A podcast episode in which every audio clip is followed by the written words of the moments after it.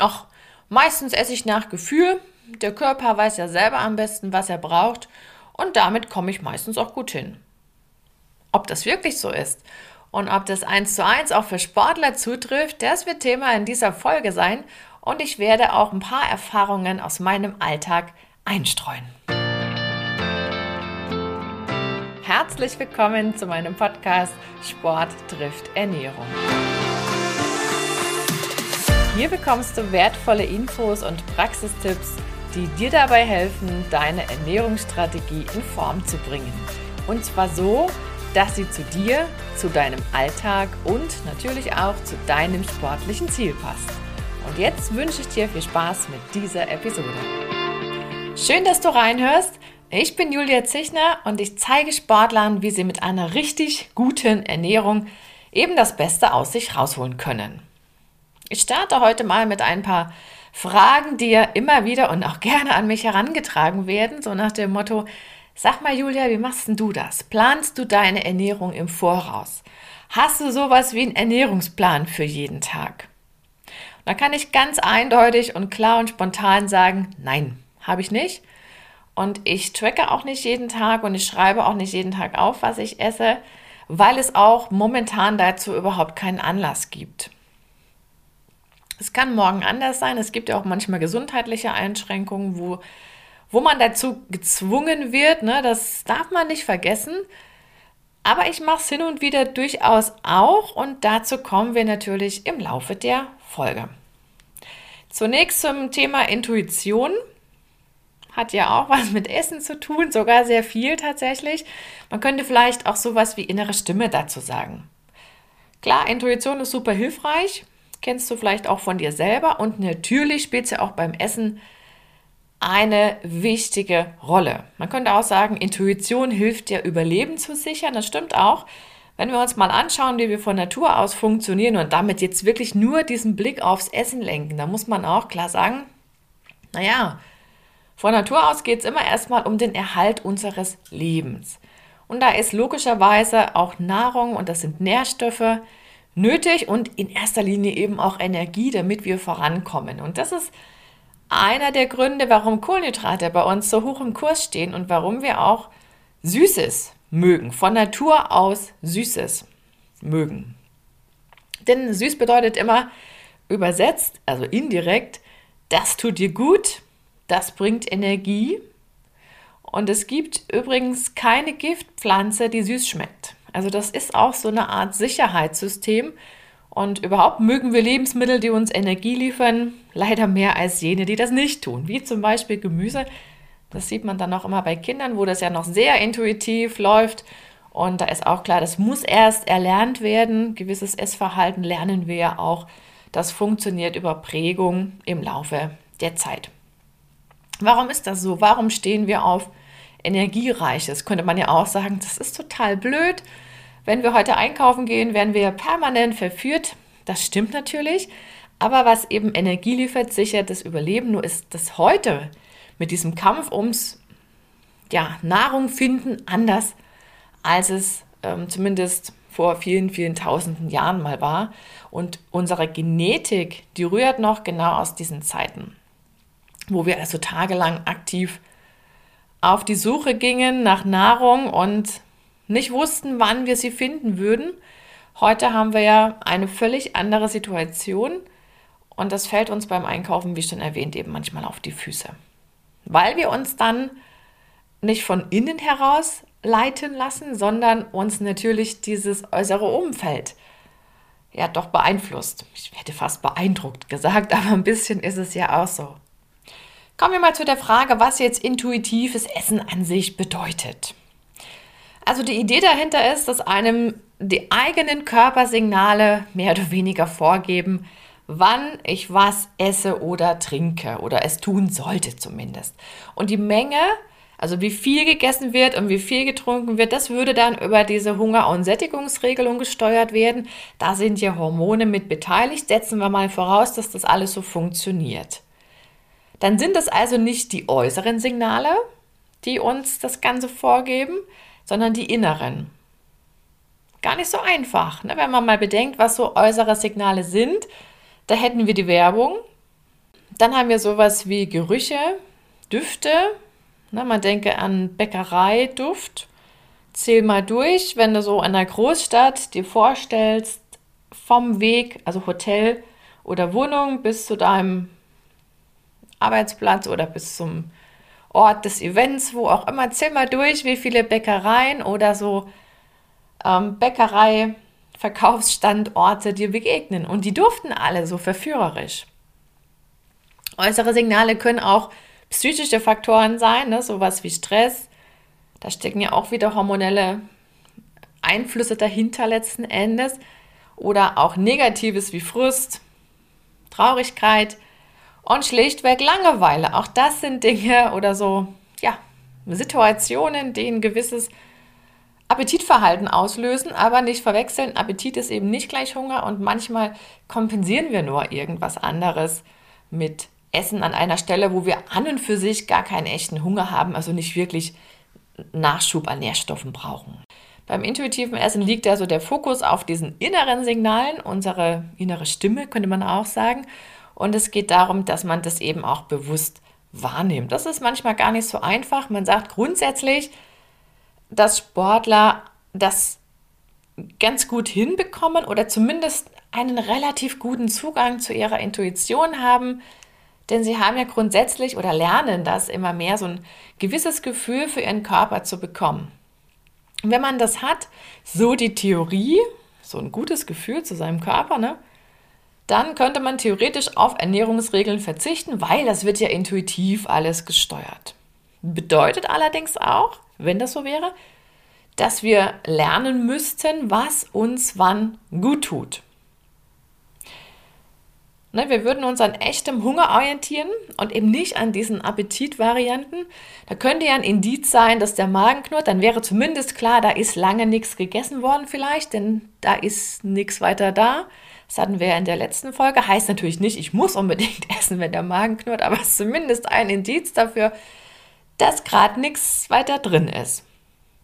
Und wir würden intuitiv natürlich dann nur so viel essen, bis wir angenehm satt sind und uns nicht übermäßig voll essen oder so diese Schlemmereien über das Nötige hinaus betreiben.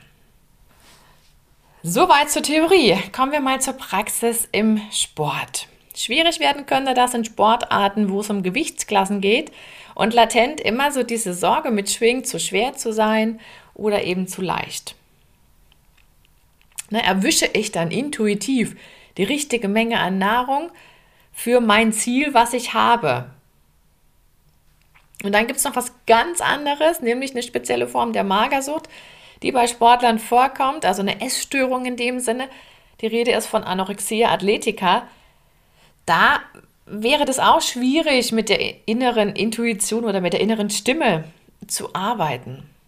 Das sind im Grunde zwei Beispiele, die ich genannt hatte. Also wenn wir jetzt zum Beispiel aufs Gewicht oder Gewichtsklassen achten oder vielleicht so eine ähm, Art von Essstörung haben, dann ist es schwer zu sagen, ach, das regelt die Intuition. Das kann funktionieren, muss aber überhaupt nicht klappen. Eher, dass es nicht klappt, ist wahrscheinlicher. Das wollte ich an dieser Stelle wenigstens mal erwähnt haben, denn so reizvoll das auch klingt, nach Gefühl immer das Richtige zu essen, das kann gelingen, aber das funktioniert bei weitem nicht immer. Und es gibt noch mehr Beispiele, wo das nicht automatisch funktioniert. Oder wo man eben nicht automatisch sein Ziel damit erreicht. Merkt unsere Intuition jetzt rechtzeitig, wenn ein Nährstoff zu kurz kommt? Das ist auch eine spannende Frage. Lässt sich das Timing oder das ideale Timing intuitiv steuern? Das ist ja auch was Sportler natürlich besonders interessiert. Naja, ich sag mal so, je höher deine Leistungsansprüche sind, umso schwieriger ist eben das richtige Timing auch nach Gefühl hinzukriegen.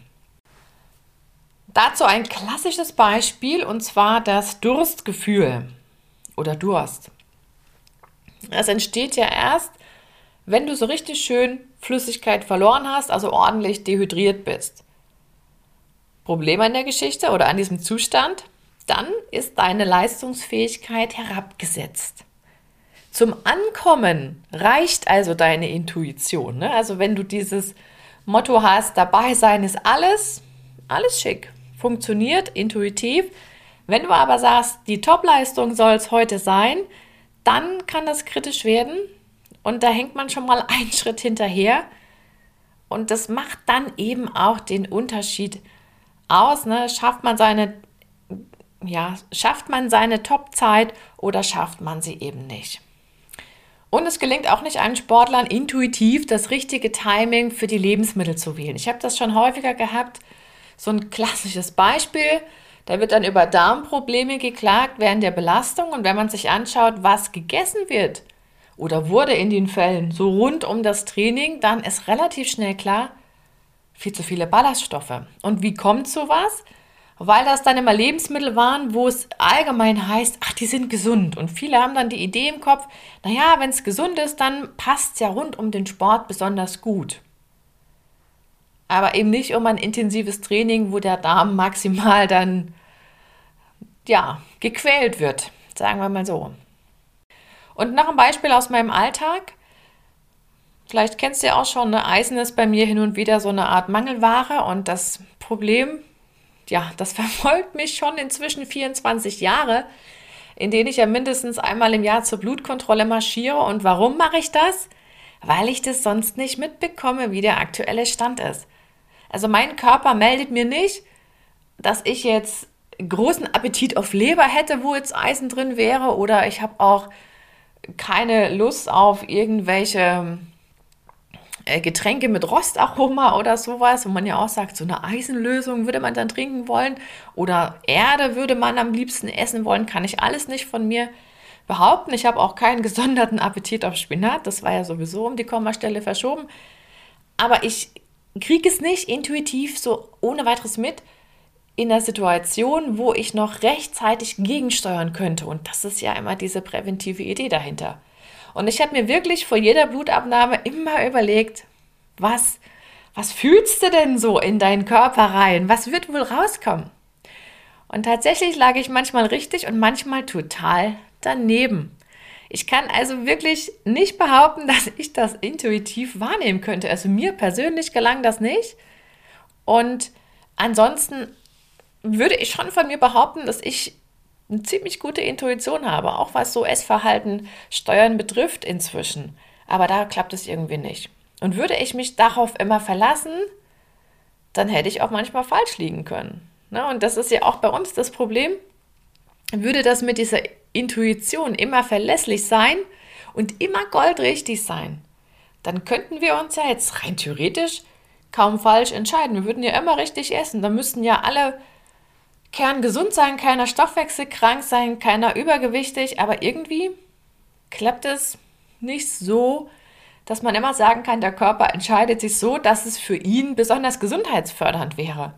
Das ist auch ganz interessant. Darum scheint es nicht zu gehen bei der Intuition. Das System hat also seine Grenzen.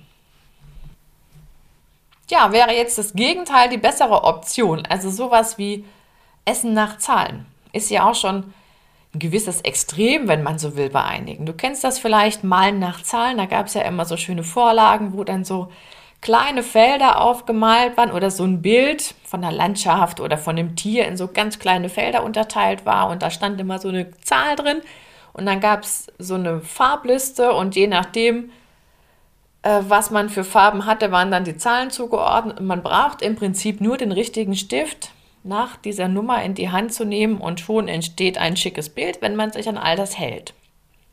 Wenn ich das jetzt übertrage auf das Essverhalten, würde das bedeuten, Du hast so einen fertigen Ernährungsplan, da steht dann genau drin, was du wann, in welcher Menge zu dir nehmen solltest. Du brauchst es also nur noch brav alles abarbeiten. Ähnlich wie beim Malen nach Zahlen, immer den richtigen Stift zur passenden Zahl in die Hand nehmen und dann entsteht halt was Schönes und brauchst nicht weiter überlegen, denn das nimmt dir ja im Prinzip dieser Plan ab. Wenn ich jetzt das andere Extrem habe, dieses Essen nach Zahlen, könnte ich das immer umsetzen?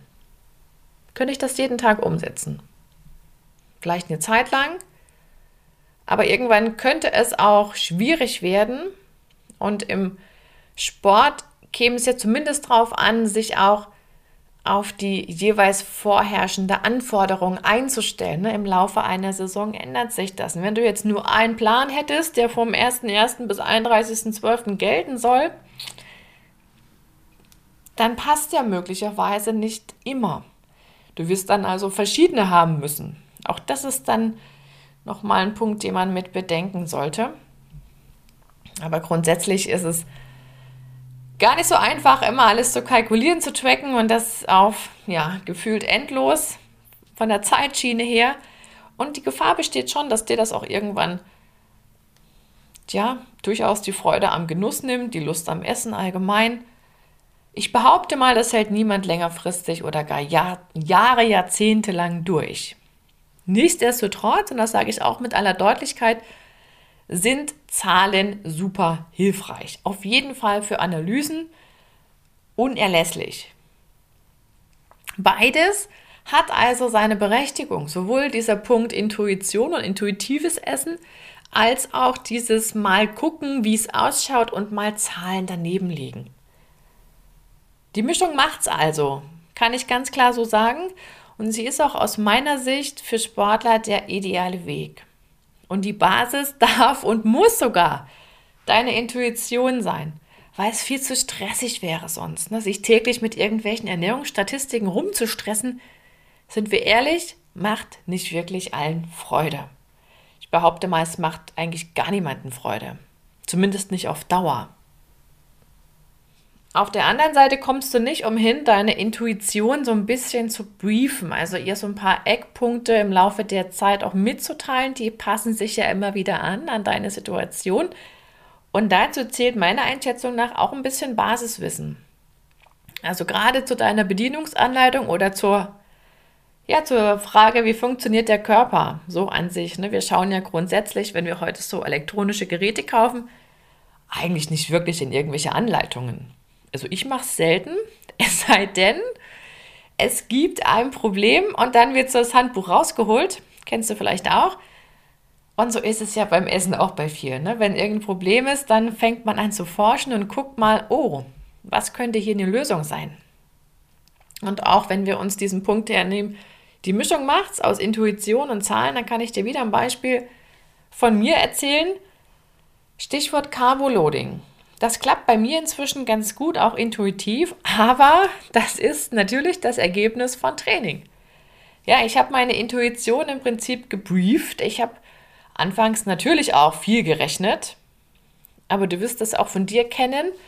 Wenn man das dann ein paar Mal gemacht hat, dann merkt man sich auch gewisse Dinge und dann läuft das von oder dann läuft das aus Gewohnheit und dann hat das so einen intuitiven Touch.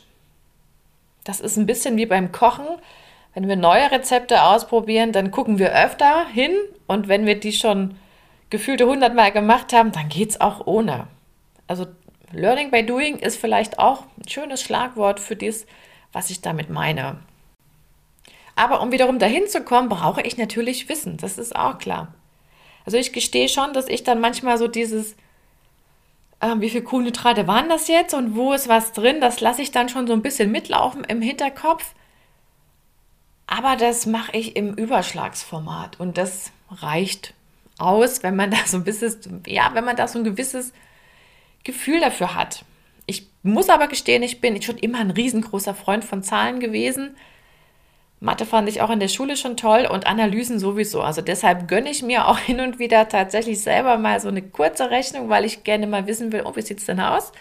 Um auch zu überwachen, ob meine Intuition noch gut funktioniert. Ne? Aber ich würde jetzt nicht von mir aus sagen, ich mache das monatelang oder jahrelang. Also da käme ich jetzt nicht auf die Idee, zumindest nicht in der aktuellen Situation, wo es auch keinen ähm, therapeutischen Grund dazu gibt. Ne? Wenn man jetzt weiß, da hat jemand eine Lebensmittelunverträglichkeit und muss gucken, wie viel nimmt er denn an einem bestimmten Nährstoff auf oder welche Lebensmittel welcher Gruppe mit welchen Inhaltsstoffen, dann muss ich natürlich mal was aufschreiben und das analysieren, klar, aber das sollte man nicht verallgemeinern, dass das dann für immer und ewig sein muss. Wie kann man jetzt seine Intuition in Sachen Portionsgröße trainieren? Da habe ich noch einen Praxistipp für dich. Und zwar bekommst du ein super gutes Gefühl für die Menge, also wie viel du wovon nimmst, isst, trinkst, wenn du beim nächsten Mal, wenn du dir zum Beispiel Scheibe Brot abschneidest oder wenn du irgendwie so ein paar Löffel Haferflocken in irgendeine Schale gibst oder von mir aus, wenn du sagst, ich nehme so eine Handvoll Gummibärchen, dann äh, überleg dir mal, wenn du es so in der Hand hältst, wie schwer kann das sein? Wie schwer ist das, was ich da jetzt habe? Oder nimm dir einen Apfel oder eine Tomate, damit du mal so eine Idee davon bekommst. Ne? Wie schwer ist denn das? Wie groß ist meine Portion? Und leg das dann auf die Waage. Und wenn du das ein paar Mal gemacht hast, dann bekommst du ein saugutes Gefühl für die Portionsgröße und dann ist auch klar, du musst das nicht immer abwägen. Du bekommst ein Gefühl dafür. Das ist dann eben dieses intuitive aus Gewohnheit. Super gutes Learning. Ja, was darfst du dir aus dieser Episode mitnehmen? Intuition ist super hilfreich.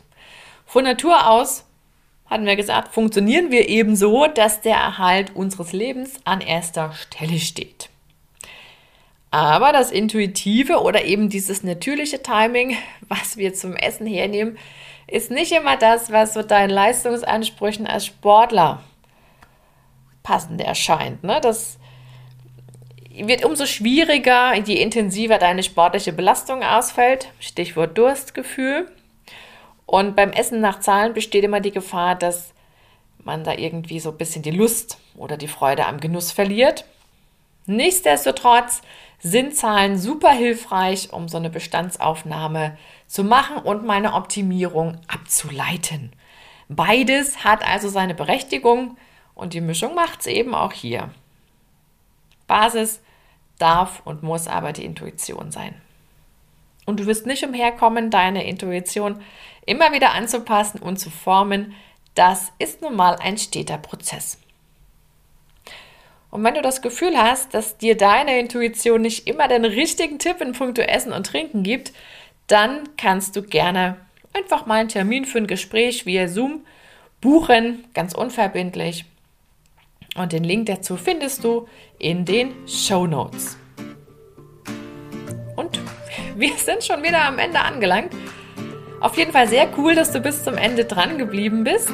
Und ich wünsche dir jetzt noch einen wunderschönen Tag und sage ciao. Bis zum nächsten Mal. Deine Julia.